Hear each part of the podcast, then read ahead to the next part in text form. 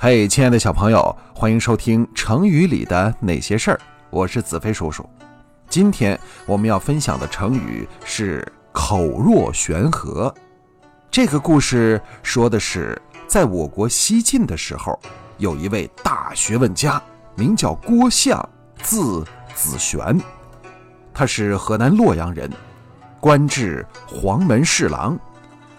黄门侍郎又称黄门郎。这个官职啊，从秦朝的时候就开始了，属于皇帝很喜欢或者是很信任的人才能担任的一种官职。因为做这种官职是要经常在皇帝身边，给皇帝起草个文件，传达一下皇帝的旨意，所以啊，担任这种官职经常是住在皇宫里面的。秦汉的时候呢，皇宫的门一般都刷成黄色。所以叫黄门。住在皇宫里面服侍皇帝的人，一种叫小黄门，也就是小太监；另外一种就是黄门侍郎，其实啊，相当于皇帝的秘书。这种人呢，要求一是绝对的忠诚可靠，不能在皇帝睡觉的时候冷不防给皇帝一刀；还有呢，就是要有学问。能随时按照皇帝的意思拟出旨意，郭象担任的就是这样的官职。其实年轻时候的郭象呢，并不太热衷于当官而是喜欢读书。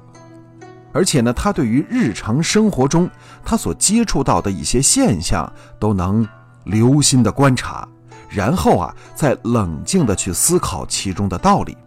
比如说，为什么太阳每天从东边升起，西边落下？为什么一年会有四季？哎，就等等等等一些个现象，他观察到了，他就会仔细的去思考。这个脑筋呐，从某种程度上来讲，就像是肌肉，是越锻炼越发达。所以呢，郭象变得越来越知识渊博，而且呢，对于事情的分析也很独到。为什么？因为他脑子里装的东西多，他对事情的看法也比别人全面，这就是他能高人一等的地方。所以郭象在年轻的时候啊，就已经是一个很有才学的人了。后来呢，他又潜心研究老子和庄子的学说，并且对他们的学说有了深刻的理解。当时啊，有不少的人慕名而来，想请他出去做官，他都是一概谢绝。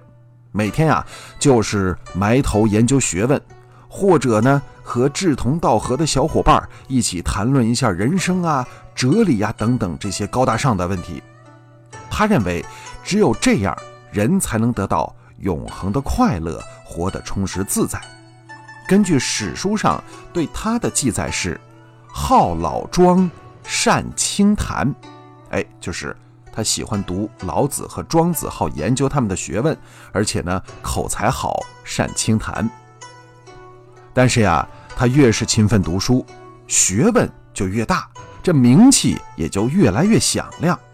所以呢，朝廷一再派人来请他，他实在是推辞不掉了，只能答应，就到朝廷中做了黄门侍郎。到了京城，由于他的知识很丰富。所以，无论对什么事儿啊，他都能说得头头是道。再加上他口才好啊，又喜欢发表自己的见解，因此，每当人们听他谈论一些个话题的时候，都觉得哎呀特别有意思，津津有味。有人遇到一些什么不明白的事儿，也总喜欢去找他讨论。他总是会有自己独特的看法。咦，这个事儿可简单，我跟恁说，他是这样的。他是河南人，所以说话呢带一点河南口音。当时啊，有一位太尉王衍，十分欣赏郭象的口才，常常在别人的面前赞扬郭象，说：“听项羽如悬河泻水，注而不竭。”意思是说呢，你听郭象说话，你听他聊天，就好像一条倒悬起来的河流。滔滔不绝，源源不断的往下灌水，永远没有枯竭的时候。这要搁在现在，郭象绝对是学问型的网红大主播。后来呢，人们就根据王衍对郭象的评价，引申出了“口若悬河”这个成语，用来形容人呢能言善辩，讲起话来滔滔不绝。好，亲爱的小朋友，今天的成语故事咱们就讲到这儿，感谢你的收听，我们下次见。